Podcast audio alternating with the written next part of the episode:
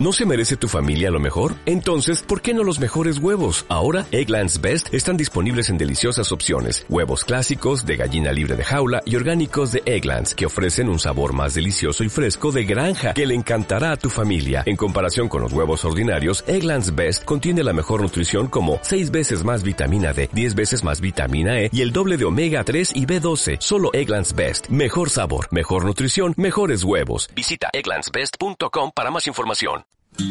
Hola, Caracola.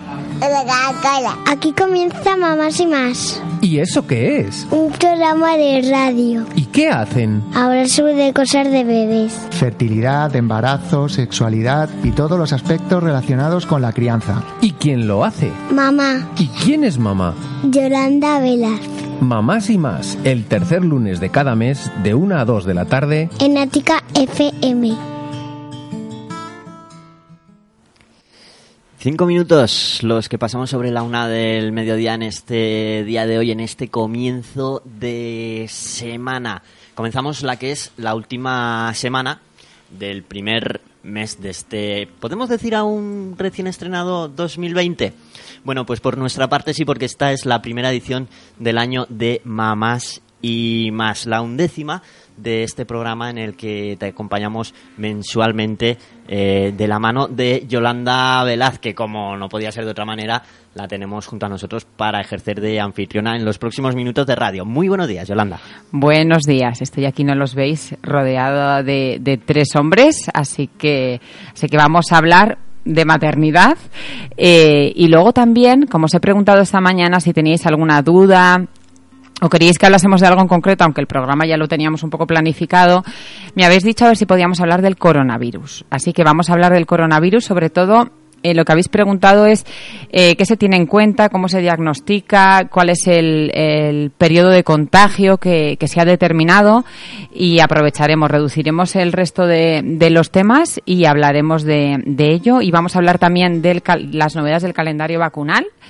Eh, veremos si nos da tiempo a hablar de algo más además del coronavirus, porque luego tenemos la entrevista con Mercedes Herrero, que como ya sabéis, Mercedes ahora está en quirófano con lo que eh, lo grabamos ayer, su parte. Es una parte muy interesante, veréis chicos que os va a gustar, porque es sobre las dudas y preguntas que, le han hecho a Mercedes adolescentes sobre sexualidad. Yo la verdad que hay preguntas que, que nos han sorprendido, ya, ya veréis por qué Luego lo, veremos, pero va a ser muy interesante. Si os parece, no sé qué preferís, pero como no me podéis eh, vamos, contestar aquí en directo, si queréis, eh, voy a hacer un pequeño resumen sobre el tema del calendario vacunal y luego entramos con el coronavirus. Después, si nos sobra tiempo antes de la parte de Mercedes, os sigo hablando de temas interesantes y si no, vamos viendo, nos vamos adaptando. Estas son cosas del directo. Así que, sin darle mucha vuelta, comenzamos con las novedades del calendario vacunal 2020. Para todos esos eh, papás o, o, mamás embarazadas, eh, vamos a ver porque las novedades dentro del calendario vacunal, las recomendaciones van como en dos partes. Por un lado, afecta sobre todo a las que tenéis eh, bebés hasta un año y por otro lado, también eh, hay novedades con respecto a los eh, que tenéis hijos en edad adolescente. ¿Cuál ha sido esas recomendaciones o cambios? Como ya sabéis, la recomendación es, genera es, general para España, pero sí que es verdad que hay eh, determinadas cosas que son diferentes en función de la comunidad autónoma en la que viváis. ¿Por qué? Porque bueno, hay comunidades autónomas que han decidido eh, sufragar los gastos y que eh, algunas vacunas sean financiadas en determinadas comunidades que no son financiadas en otras, que eso no implica que no sean recomendadas. Recomendadas son las mismas, pero como os he dicho, Veremos en qué comunidades eh, se financian esas recomendaciones, algunas de esas recomendaciones y en cuáles no. Para comenzar, yo creo que ya tenéis eh, claro, todos los que sois papás o habéis sido o vais a ser papás en breve, que, que mm, hay una vacuna bueno, hay dos vacunas para el tema del rotavirus, que es la vacuna del Rotatec y la vacuna de Rotarix. Eh, cuál es mejor, cuál es peor. Los estudios indican que son bastante parecidas. Ahí yo lo que os recomiendo es que lo habléis con el pediatra de vuestro bebé y decidáis cuál es eh, la vacuna que queréis ponerle de las dos. Las dos son orales, las dosis son diferentes eh, de una y de otra, pero la recomendación es clara. Está recomendado el tema de vacunar a los bebés del rotavirus. ¿Por qué? Bueno, porque a día de hoy es el motivo por el que más ingresos se producen en los primeros meses. Al final, eh, cuando tenemos un, rotavirus es un proceso gastrointestinal y el riesgo mayor que hay con, un rotavirus es la deshidratación del bebé en cuestión. Y el motivo del ingreso habitualmente es la deshidratación, un proceso de diarreas, vómitos, de, que el bebé no tolere eh, la leche y acabe ingresado por eh, esa deshidratación. Con lo que si podemos evitar ese proceso, sin duda compensa y mucho el hecho de vacunar frente al rotavirus, que es el, el bicho, el virus que, que, más procesos gastrointestinales provoca. Hasta ahí yo creo que lo tenemos claro y el tema vexero también lo tenéis claro, que es meningococo B, hay un montón de meningococos que, que eso os trae un poco por la calle de la amargura, pero el de la vacuna Vexero es el, el meningococo B, que aquí es donde hay diferencia en función de la comunidad autónoma en la que viváis. ¿Por qué? Porque Castilla y León, por ejemplo, Andalucía, Canarias y Melilla eh, la tienen subvencionada, o sea, no tenéis que pagar, sino que directamente está incluida en el calendario vacunal.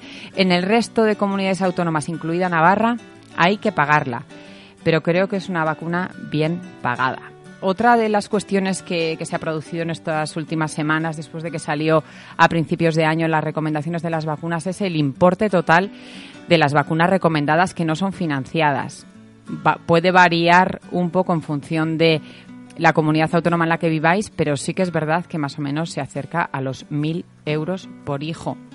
No los 1.000 euros en los primeros meses de vida, sino en total. Ya os he dicho que hay un pack que va a principio hasta el año prácticamente, pero luego hay eh, varias recomendaciones en el tema eh, de la adolescencia. Entonces tenemos claro rotavirus y Vexero, financiada en Castilla y León, Andalucía, Canarias y Melilla. En el resto de las comunidades autónomas hay que pagarla. Un cambio que ha habido en la recomendación es eh, a los 12 meses a los bebés eh, se les pone se les ponía hasta el año pasado una dosis de meningococo C que entra dentro del calendario vacunal, pero se recomienda en la actualidad que esa vacuna se, sustituya por la tetravalente, que también nos sonará el Nimenrix, que es el nombre comercial de esa vacuna, que no es solo contra el meningococo C, sino que es contra el meningococo A, C, W e Y. ¿Por qué se ha recomendado el hacer ese cambio y en vez de vacunar a los niños solo contra el meningococo C, vacunarlos contra esos cuatro eh, meningococos diferentes? Porque en los últimos años se ha visto un incremento de las, de, las meningitis, sobre todo en el caso de el W y el Y. Voy a silenciar aquí porque estamos emitiendo en directo en Instagram y están venga a entrar cosas y así que mm, para que lo escuchéis el piribí, piribí todo el rato. Eh, eh, entonces, lo que estábamos diciendo, ¿vale? a los 12 meses sustituir la vacuna de la meningitis C por una vacuna que incluye el meningococo C, pero incluye otros tres meningococos más, A, C, W e Y. En este caso, en, principio, exceptuando Castilla y León, eh, ese cambio sí que eh, habría que pagarlo, ¿vale? Pero creo que merece la pena. De la misma manera que también la dosis que se pone en la adolescencia de meningococo C se ha cambiado por eh, la vacuna para estos cuatro meningococos. Pero en el caso de la adolescencia, de los 12 años, sí que está financiada. Financiada también en toda España y también, por supuesto, en Navarra. Para esos padres que tenéis em, niños de 12 años, durante este 2020 esa vacuna, esa vacuna del meningococo, se pone en los colegios y ya se va a vacunar en todos los colegios de Navarra con la vacuna frente a los cuatro meningococos. Si tenéis hijos entre 13 y 18 años y han sido vacunados únicamente del meningococo C, podéis acudir al centro de salud e intentar eh, cuadrar cuándo le podrían poner esa dosis de tetravalente, ¿vale? Llamamos tetravalente porque eh, son cuatro meningococos diferentes. Eh, antes estaba recomendada solo para los niños que, que, y adolescentes que iban a salir fuera de España, pues de Erasmus un año o algunos meses al extranjero. Ahora la recomendación es para todos. Creo que hasta ahí tenemos un poco claros los cambios que se producen en los primeros años de vida. Pero es verdad que, como os digo, se divide como en dos packs, ¿no? En la adolescencia, el cambio que ya hemos hablado de eh, poner una dosis de tetravalente, que sí que entra dentro del calendario vacunal, pero además de eso, por fin, y digo por fin porque de esto hemos hablado largo y tendido, se recomienda vacunar a los niños del papiloma.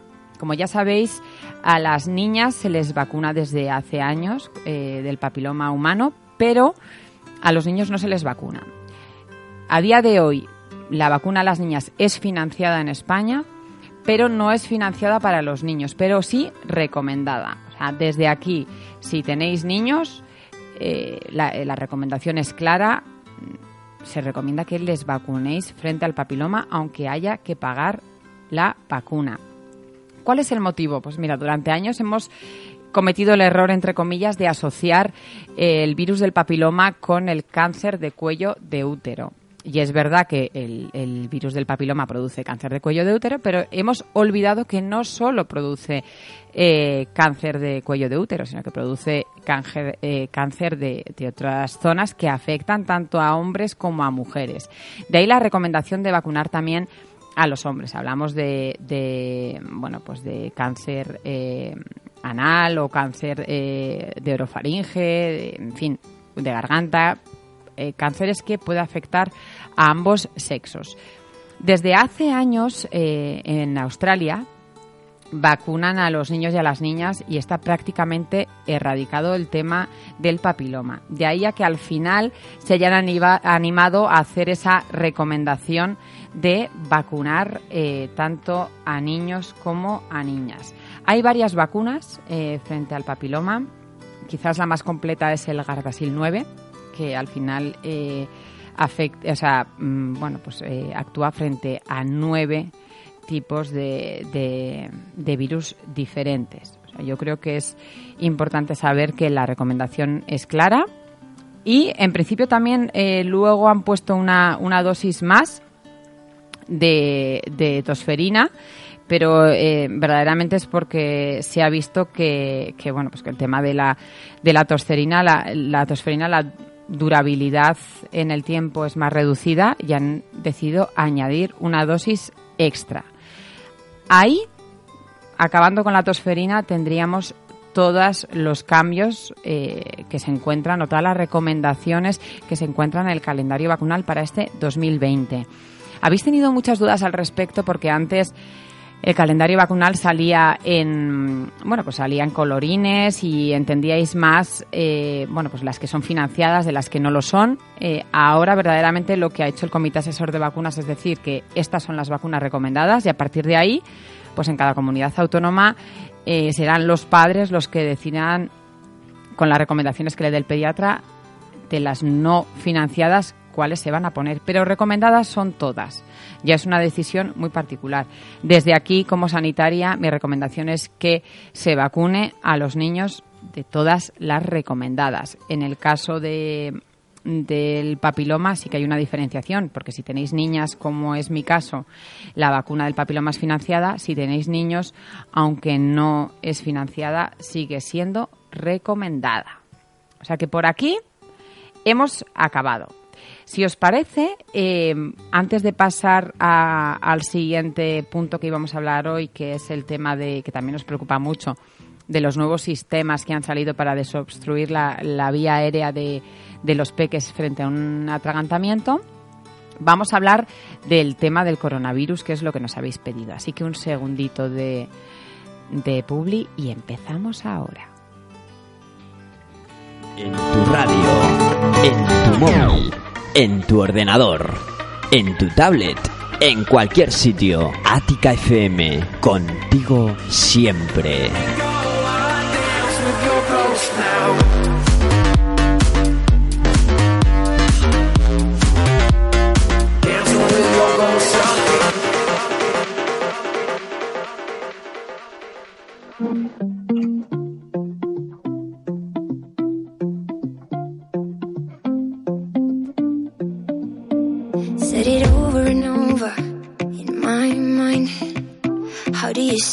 It's over for the last time? Thinking maybe I should wait till the morning. But how do you say that it's over for the last time? We share the same friends apartment. But lately we don't talk. Only about problems. Never. A ver, comenzamos con el tema del coronavirus. ¿Qué es lo que os preocupa? O por lo menos lo que nos habéis preguntado. Por un lado es el periodo de incubación. Ya sabéis que, que no es siempre el mismo que se ha estimado o que ha dicho el Ministerio de Sanidad del Gobierno de España. Más o menos creen que el periodo de incubación puede estar entre 2 y 12 días, aunque podría ser hasta de 14 días. ¿Por qué han dicho estos números? Se han basado un poco en el conocimiento que tenemos hasta ahora de, otros coronavirus, como fue el caso del SARS, que parece ser que, que fue un coronavirus a priori más agresivo que el que tenemos eh, este año. Pero bueno, cogiendo con pinzas, entre más o menos periodo de incubación 2 a 12 días, un máximo vamos a poner de límite 14 días. Y como ya sabéis, siempre hay que poner como, hay que definir verdaderamente los criterios, eh, pues para, mm, porque claro, otra pregunta que me habéis hecho, bueno, y esa gente que estaba en estudio, eh, que estaban esperando a ver si era un caso confirmado o no de coronavirus, ¿en qué se basan? Bueno, pues lo voy a explicar rápidamente. Al final, en principio, eh, para que se investigue un caso de coronavirus, tiene que haber por lo menos un criterio epidemiológico y un criterio clínico. Vamos por partes para que me entendáis, que, lo vamos a hablar en, en un idioma comprensible para todo el mundo. Con criterio epidemiológico, ¿qué nos referimos? Bueno, pues cualquier persona que haya viajado a la ciudad de Wuhan. Ya sabéis que la ciudad de Wuhan en China es donde está el epicentro y el foco de esta infección eh, por coronavirus. Con lo que hemos dicho que el periodo de incubación es de 14 días, con lo que toda persona que haya viajado a Wuhan durante los 14 días previos a tener algún tipo de sintomatología parecida a la que puede dar eh, o la que está dando el coronavirus sería un criterio epidemiológico. Si cumplimos esa, ese criterio, ya tenemos el criterio suficiente, si luego tenemos uno de los clínicos que ya veremos cuáles son, para que se quede en investigación. Que en investigación han sido los casos que hasta ahora hemos tenido en España, ya que por ahora, y toquemos madera, no tenemos un caso confirmado de coronavirus en España. Por otro lado, puede que no hayas estado en la ciudad de Wuhan, pero que hayas estado en contacto estrecho con una persona que sí haya estado allí y en los 14 días previos a que esa persona haya tenido síntomas. Pero esto de contacto estrecho, ¿a qué nos referimos? Bueno, pues contacto estrecho es que le hayas tenido que cuidar mientras ha estado enfermo o que hayas tenido un contacto directo a menos de dos metros conviviendo, vamos, en un sitio cerrado en el que haya podido haber eh, algún tipo eh, de contagio. También eh, se considera contacto estrecho en un avión a los, a los pasajeros situados eh, en un radio de dos asientos. O sea, que esto, para que veáis que es complejo, porque al final cuando alguien ha venido de China y, eh, bueno, no de China exactamente, sino de Wuhan, ha estado en Wuhan y luego se ha confirmado que, que, está infectado, hay que hacer un estudio de lo que ha hecho en los últimos 14 días, porque hay que ver toda la gente que ha podido estar en contacto con, con él o con ella y ver si tienen síntomas o no. ¿Sí? O sea, cuando hablamos de criterios epidemiológicos tenemos que cumplir uno de estas dos cosas. O haber estado en Wuhan directamente nosotros eh, los 14 días previos a empezar a tener síntomas o haber tenido un contacto directo, que ya hemos explicado lo que hablamos con un contacto estrecho, con una persona que esté diagnosticada de coronavirus. Eso por un lado. Tenemos que cumplir alguno de esos dos requisitos epidemiológicos. Ahora tenemos los criterios clínicos, que es cualquier persona con síntomas clínicos compatibles con una infección respiratoria aguda grave que precise atención médica, ¿vale? O ingreso hospitalario. O sea, más o menos, eh, para que me entendáis, una, una insuficiencia respiratoria tipo neumonía, ¿sí? O otro, el segundo caso clínico que podemos tener es toda persona con fiebre o antecedentes recientes de fiebre y clínica de infección respiratoria. Uno o más de los siguientes síntomas, disnea, que es insuficiencia respiratoria, tos o dolor de garganta. O sea, resumiendo, todos los casos que se han investigado en España han cumplido un criterio epidemiológico y un criterio clínico. O sea, o han estado en Wuhan los 14 días anteriores a tener síntomas o han estado en contacto estrecho con una persona que esté infectada por el coronavirus. Y en los criterios clínicos es que esa persona que cumplía uno de los criterios epidemiológicos eh, tenga síntomas eh, clínicos compatibles con una infección respiratoria o que haya tenido fiebre o antecedentes recientes de mm, disnea, tos o dolor de garganta. Para ahí, para poder investigar. Luego me decís, bueno, ¿y cómo se confirma o no se confirma? Bueno, pues se hace un PCR de screen positiva y un PCR de confirmación. ¿Dónde se hace eso? Eso se, se hace a través de, salud pública y, eh, en principio, el Instituto de Salud eh, Carlos III eh, es el que está coordinando un poco esta parte. Eso sería un caso confirmado que, como os he dicho, hasta el día de hoy no ha habido un caso en España confirmado con un PCR de screening positiva y luego, lógicamente, después de que salga positivo hay que hacer una confirmación. Cuando hablamos de caso probable, es que el caso está en investigación. Entonces, eh, bueno, pues que igual no han sido concluyentes los resultados de laboratorio y están ampliando o simplemente es que tenemos el criterio epidemiológico y clínico y estamos esperando a los resultados de la confirmación del criterio de laboratorio.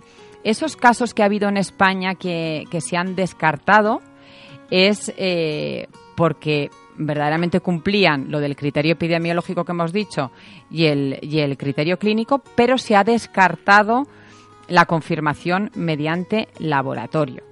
Creo que con esto más o menos os dejo claro eh, el tema. Verdaderamente, eh, no es el, viajar a China, o sea, China es un país enorme. Mm, bueno, os tranquilizo desde el punto de vista que mi marido volvió de Shanghái hace seis días. Lógicamente está muy lejos de Wuhan, mm, no hay preocupación, no es que no se pueda viajar a China. Hay una zona eh, en la que no se puede uno acercar y como ya sabéis hay, hay españoles que se encuentran en Wuhan y que no pueden salir de allí. Yo entiendo eh, la angustia que, eso puede generar. Pero a día de hoy, eh, digo a día de hoy porque esto va cambiando sobre la marcha, tenemos, no hay ningún caso confirmado en, en España. Estábamos pendientes, yo creo que el último que quedaba es el de el caso de Baracaldo, que se está esperando eh, que sea descartado, si no ha sido descartado ya. Eh, y por ahora no queda otra que esperar.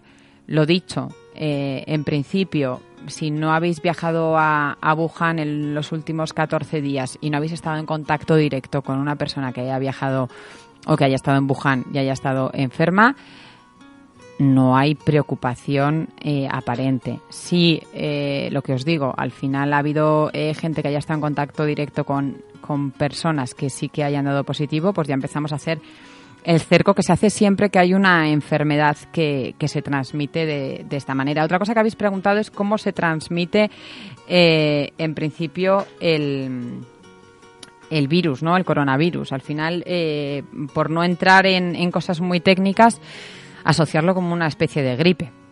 Por eso hablamos que es importante tener eh, un contacto estrecho, no simplemente estar en el mismo centro comercial que una persona que, que, luego ha tenido el coronavirus, porque no es el caso.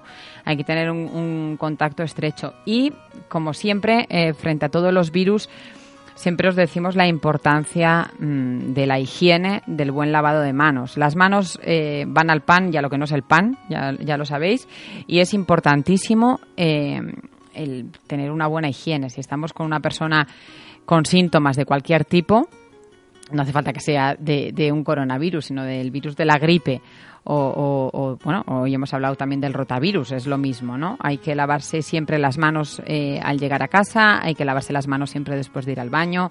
Si toso y me pongo la mano, me tengo que lavar la mano. Si me, si me sueno los moquetes, me tengo que lavar la mano. Si voy a cocinar y soy la que va a cocinar en casa, me debo lavar las manos antes de empezar a cocinar. Y lo mismo si tenemos un bebé y le tenemos que limpiar el pañal. mm, cada vez que, que, le limpiamos el pañal, nos tenemos que lavar las manos. La mejor forma que tenemos de evitar un contagio de cualquier tipo de virus es tener una buena higiene y acostumbrar a los niños también a que se laven las manos. Mm, se laven las manos después de lo que hemos dicho. Al final, si estornudan y o igual los que se suenan los mocos, fantástico, y los que se los distribuyen por la cara, que también es típico, pues tienen que saber que después eh, es importante lavarse las manos.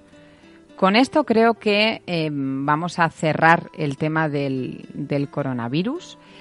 Y como no sé del tiempo que vamos a disponer, lo que vamos a hacer es pasar a lo que os he comentado, que, que es la sección de Mercedes Herrero, que ya sabéis que es nuestra ginecóloga de guardia, que en este caso, en vez de resolver vuestras dudas, nos ha parecido súper interesante el que os contemos las preguntas que le hicieron el otro día en una charla que dio a adolescentes. ¿Por qué me parece interesante? Porque, bueno, si tenéis hijos en, en edades de, adolescencia, eh, bueno, pues que sepáis eh, qué tipo de dudas o preguntas eh, tienen y ya sabéis la importancia de hablar de, de, sexualidad con ellos, de hablar abiertamente y de crear un ambiente de confianza para que puedan preguntar eh, cualquier tipo de duda. Después, si queréis, hablamos eh, sobre lo que nos ha extrañado o nos ha llamado la atención a Mercedes y a mí con respecto a las dudas que siguen teniendo, porque estamos en el siglo XXI, tenemos muchísima información.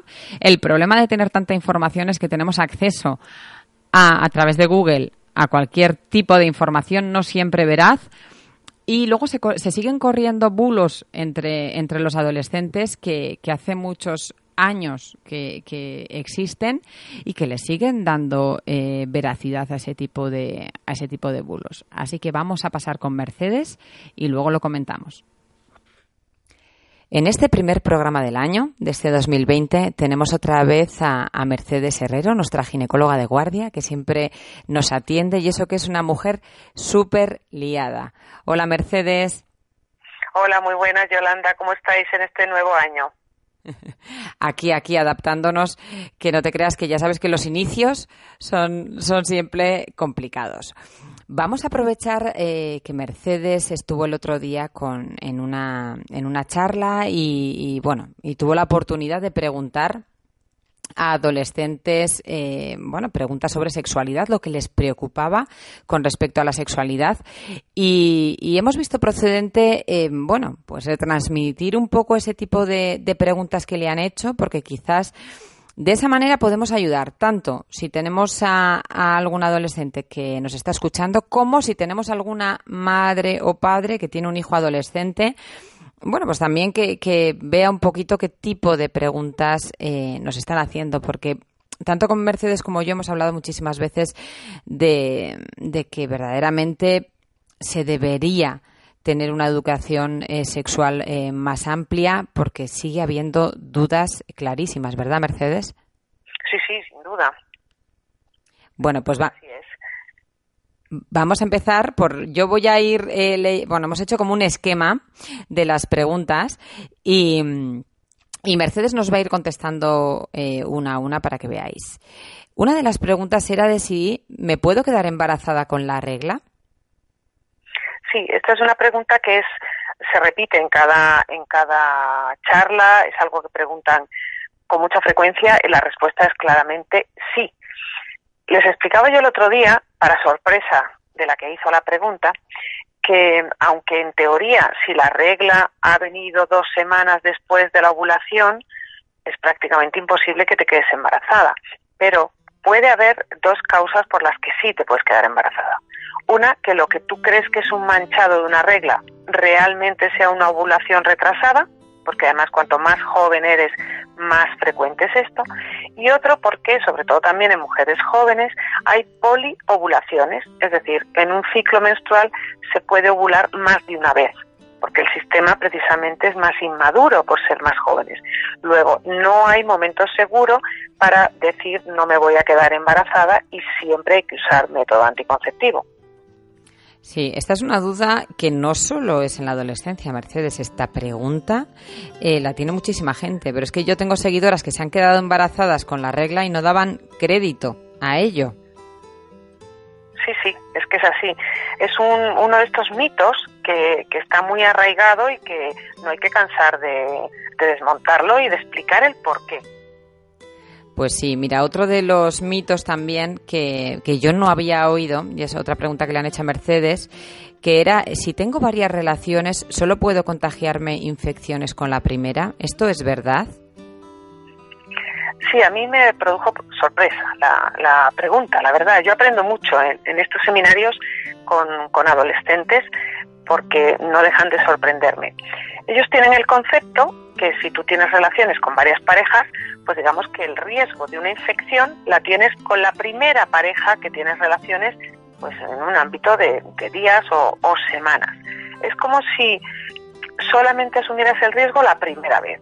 Claro, yo les dije que en cada contacto sexual asumes el riesgo de compartir gérmenes y por tanto infecciones, sea con la misma pareja o sea con parejas diferentes.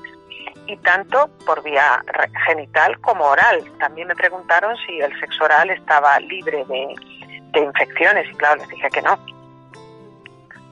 Sí, también, eh, mira, a mí me lo habían preguntado porque como ahora también hay más, quizás, bueno, más cantidad de relaciones eh, entre varias personas a la vez, etcétera, ¿no? Eh, sí que debía haber como una especie de, de, bulo, como que el peligro estaba con quien iniciabas, ¿no? Esa relación eh, múltiple. Así es. Pero bueno, ya hemos... Vez, esto es como cada vez que vas, que coges el coche, nadie te libra de tener un accidente, que se te pinche una rueda, pues esto es igual.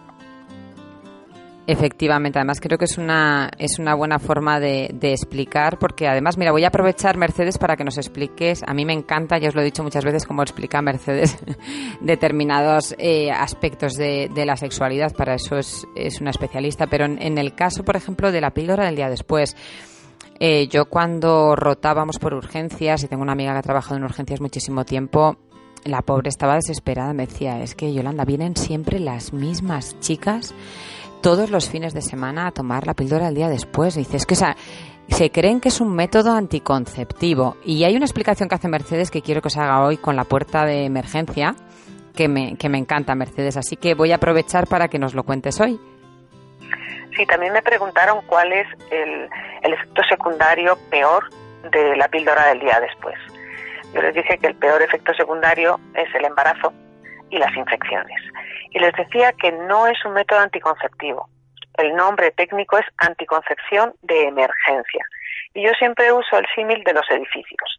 A ellos, como estaban todos en edad de instituto, les dije, bueno, vosotros sabéis en vuestros institutos dónde está la puerta de emergencia. Y casi todos, la verdad, que lo sabían, sí, porque hemos hecho un plan de, de desalojo, un plan de riesgo y tal. Y entonces les pregunté, ¿cuántas veces entráis y salís del instituto por esa puerta? Y dice, no, no, no, por esa nunca. Digo, bueno, pues eso es lo que debería ser la píldora del día después. Un anticonceptivo de emergencia para cuando falle un método como puede ser un preservativo. Entonces creo que les quedó bastante, bastante claro. Sí, efectivamente. Es eh, un tema que hemos hablado eh, mucho las dos y es que, mm, que por, por, eso decimos que falta información eh, a la juventud. Es que eh, siguen pensando en un método anticonceptivo como si el único riesgo fuera quedarse embarazada. Cuando verdaderamente eh, mm, hemos hablado muchísimas veces que hasta que no tengas una pareja estable y, y, en principio que estés segura que lógicamente solo tienes relaciones tú con esa pareja y que tu pareja solo las tiene contigo eh, es un riesgo importante el, el que se puedan contagiar eh, bueno pues cualquier tipo de, de, enfermedad y por tu seguridad deberías utilizar doble método. Eso se lo dices a un adolescente Mercedes y se le ponen los ojos como platos. Bueno aproveché e hice la pregunta les dije a ver quiénes de vosotros eran unos 50 chicos y chicas saben qué es el doble método no sabía ninguno. Entonces lo hablamos lo explicamos y, y claro al final hubo uno de ellos que hizo como un resumen y lo, lo explicó muy bien. Dijo, porque claro, les hice un símil de cómo ellos, si cada uno según estaban sentados, iban teniendo relaciones con el que tenían al lado, era como si fueran teniendo relaciones con todos los anteriores. Y eso, claro, cuando lo ves ahí en directo es muy impactante.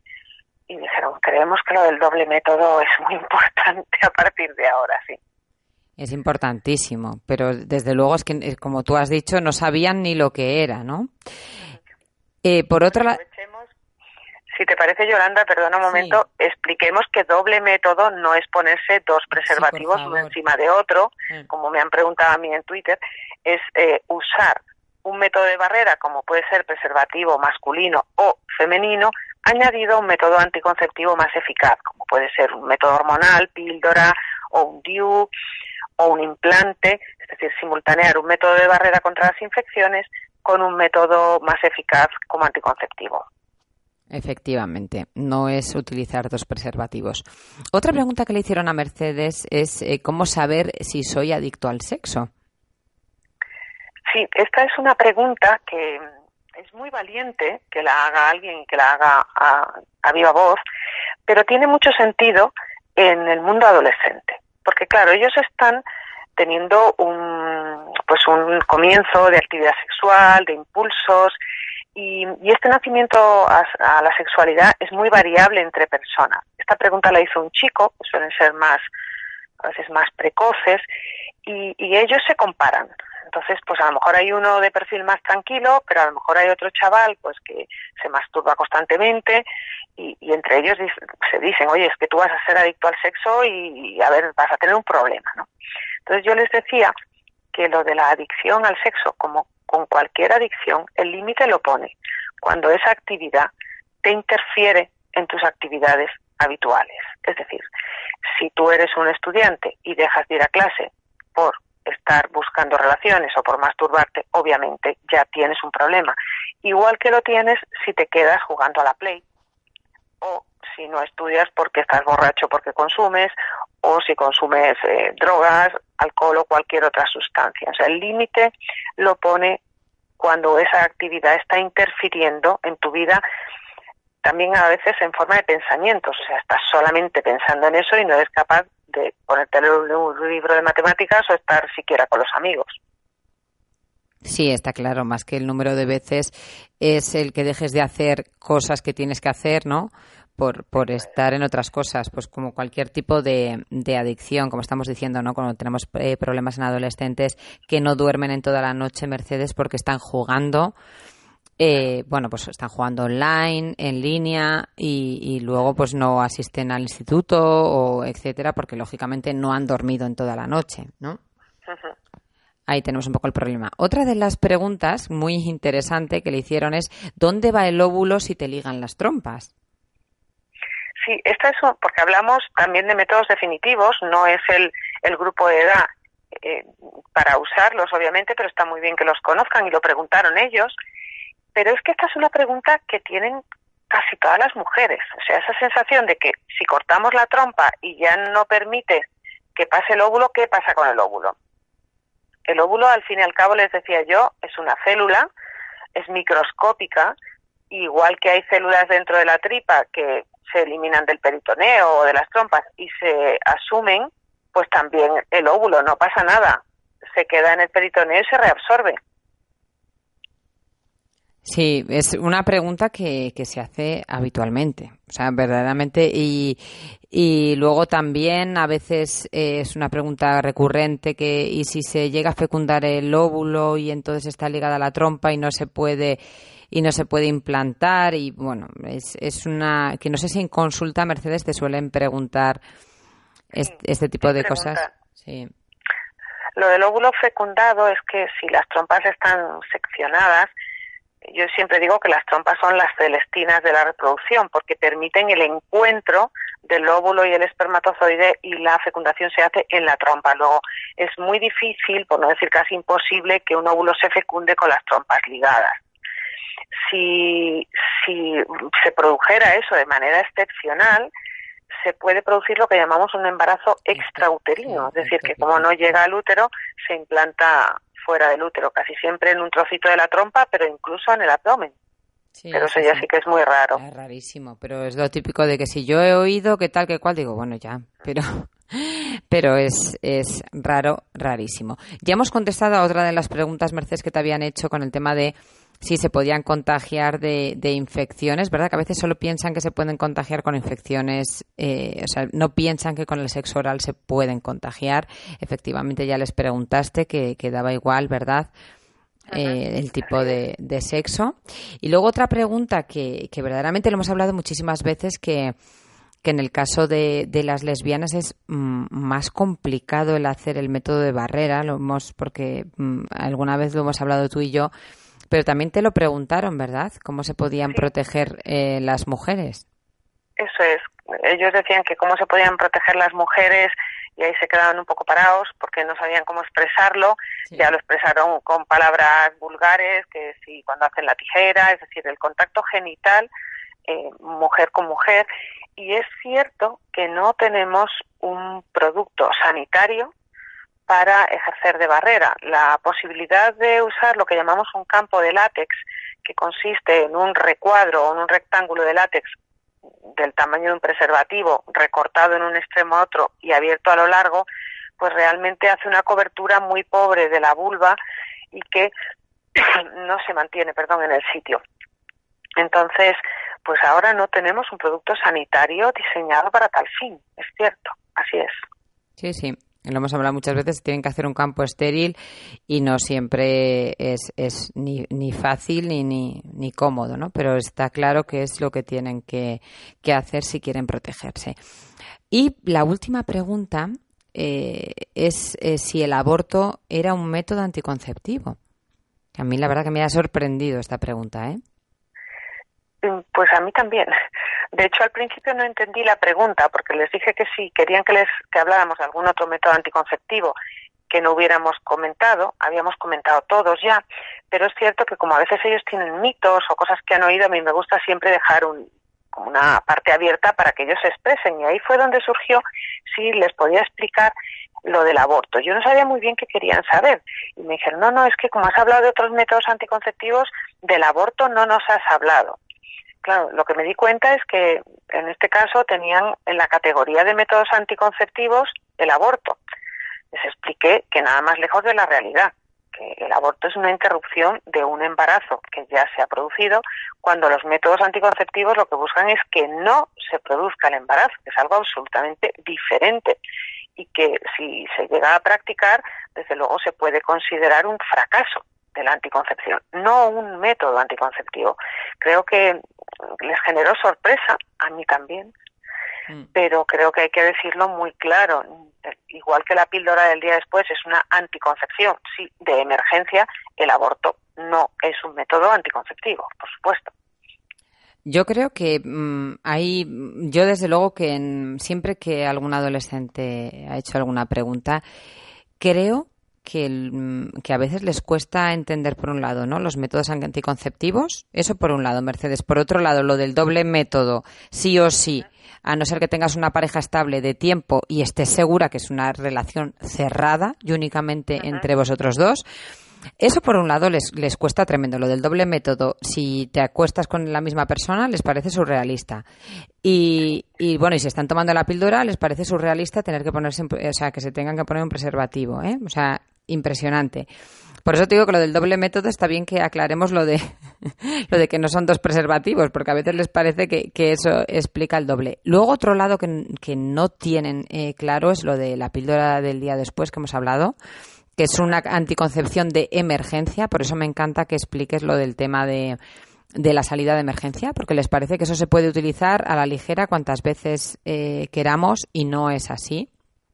Y luego, por otro lado, lo que yo ya pensaba que estaba más que claro era lo del tema del, del, aborto y me ha sorprendido para mal, lógicamente, que tengan dudas o que lo puedan considerar un, un método anticonceptivo, ¿no? Entonces digo, madre mía, o sea, si no tenemos claro lo anterior y ahora tampoco esto, es que sigue habiendo unas lagunas eh, muy importantes, Mercedes, en, en, el tema de sexualidad. Por eso no podemos dejar de, de ser eh, activos los sanitarios para explicar las cosas, pero también de una manera que se nos entienda, porque yo creo que en el fondo eh, hemos pecado a veces de demasiado ser demasiado técnicos y, y, las cosas no se han dejado claras.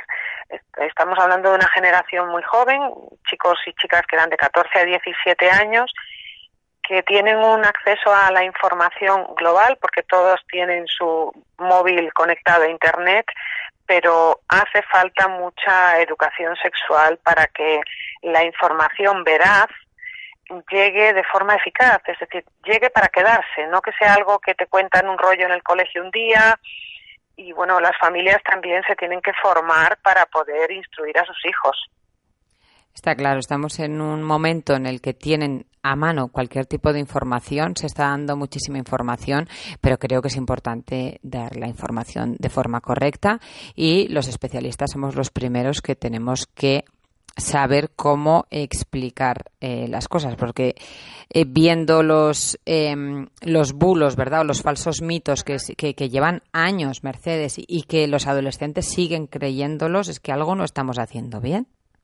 Efectivamente, así es. Muchísimas gracias, Mercedes. Un placer, como siempre, eh, tenerte por aquí. Te mando un abrazo enorme y, gracias también por compartir con nosotros este tipo de, preguntas que quizás, mm, bueno, les ha podido venir bien a, algún, alguna mamá o algún papá para mm, hacer hincapié en, determinada, en determinados temas, ¿no? Con sus hijos. Así es. Un saludo para todos.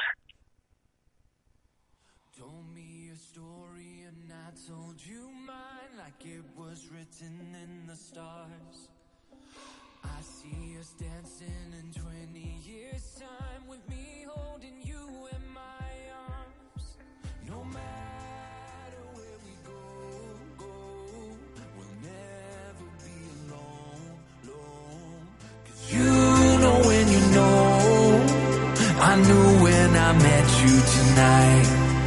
Tonight,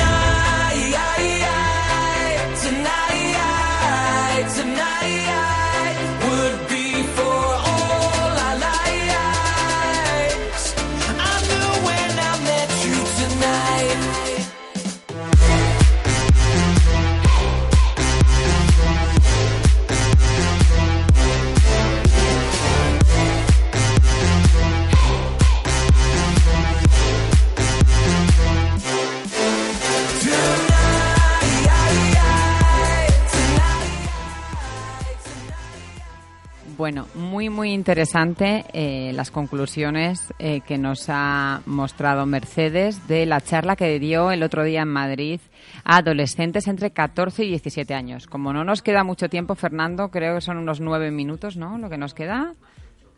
Más ocho que nueve, ¿ves? Ya me está ahí apretando.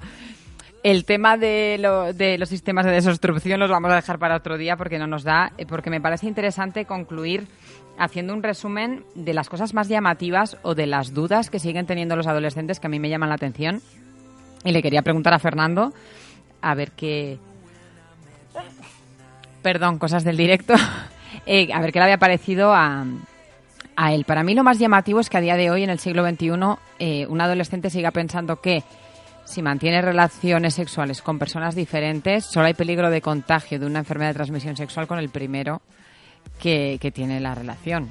Porque claro, o sea, efectivamente yo creo que aquí tenemos que dejar claro que esto eh, da igual absolutamente eh, con las personas. Y además es lo que explicaba Mercedes, que lo ha explicado muy bien. No es solo con la persona con la que vas a tener la relación, sino que habrá que ver con quién ha tenido relación esa persona antes que contigo y si ha tenido eh, un método anticonceptivo de barrera o no, que esa es otra de los temas que vamos a hablar, Fernando. ¿Tú habías oído este bulo de que pensaran los adolescentes que porque, claro, no estamos hablando de, de, una relación a la vez entre varias personas. No, no. Ellos pensaban que, por ejemplo, si yo hoy me acuesto con uno y en una semana me acuesto con otro, el riesgo lo tengo con el primero, no con el segundo.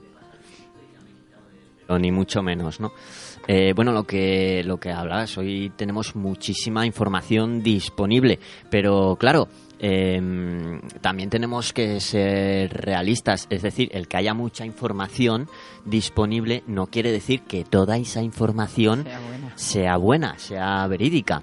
Eh, en este y en muchos casos, pues eh, nos encontramos pues con, con creencias como estas que al final eh, la facilidad de las redes sociales para difundir mensajes hacen que estas creencias falsas pues lleguen a mucha gente y, bueno pues pues quien, quien no tenga una información previa pues puede llegar a, creerlo y a cometer errores que, que el día de mañana pueden pesar y mucho. Sí, y luego además, mira, con los adolescentes pasa una cosa, ¿no? Si yo como madre o padre eh, le digo algo a mi hijo, posiblemente lo ponga en duda y lo mire y lo confirme, pero si va su amiga o su amigo y le cuenta una cosa, le va a parecer que es verdad eh, sí o sí, ¿no? Y entonces es que esto pasaba, que no sé quién había rescatado ese bulo y entre todo el grupo consideraban que, que era verdad.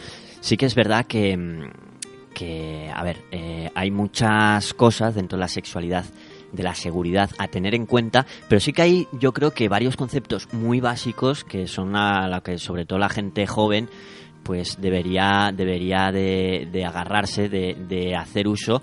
Y bueno pues luego poquito a poco con, con seguridad no eh, eso que sin prisa no vaya a ser que por la prisa pues no puedas volver a disfrutar de una buena sexualidad no, está claro. Y yo creo que hay, eh, bueno, al hilo de lo que estaba diciendo eh, Fernando, hay varios puntos importantes que creo que los adolescentes deberían tener claro que no siempre lo tienen. Primero son los métodos anticonceptivos.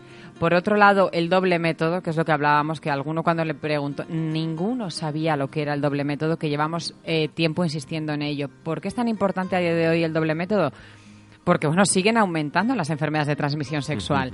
Entonces, eh, al final, eh, pues muchas eh, chicas eh, toman la píldora, toman otro tipo de, anticoncepción y creen que con eso es suficiente. Y yo creo que hay que hacer una diferenciación que, es que esto no es ser clásico, es mm, ser prevenido.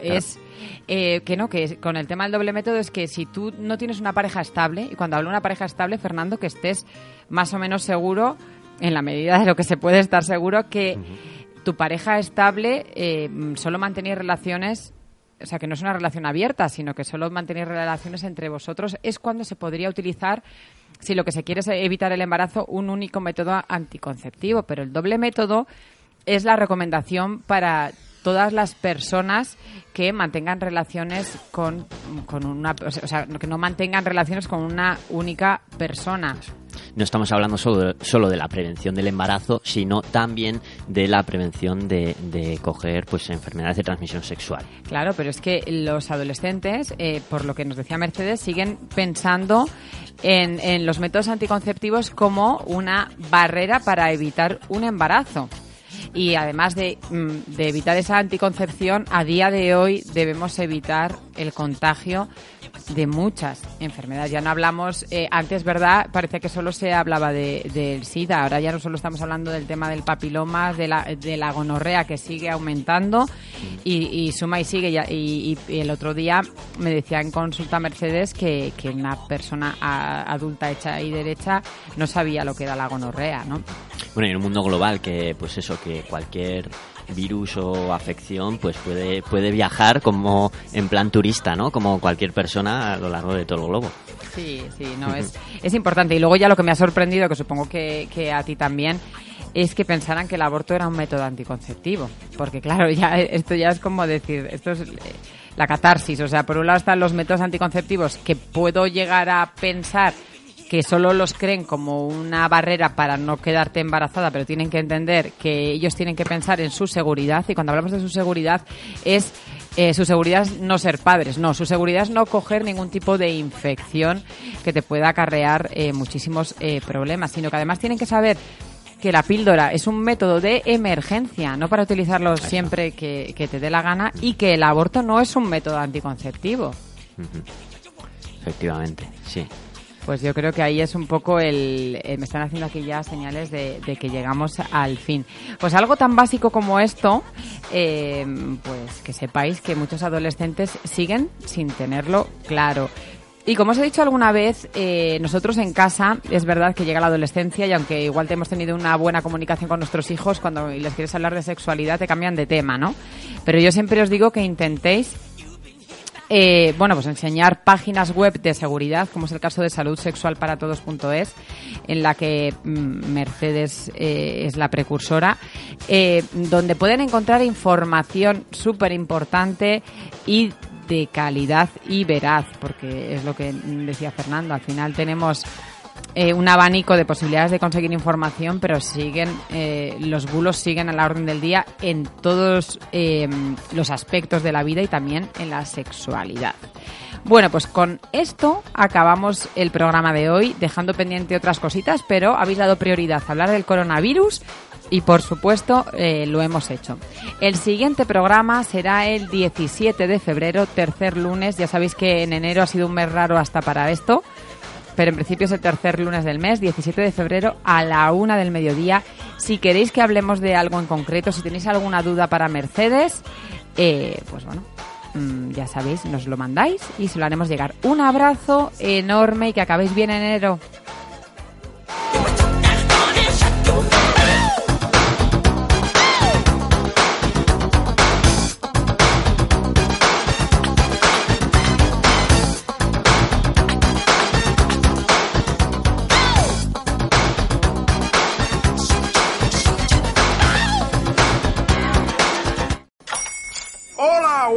Pana.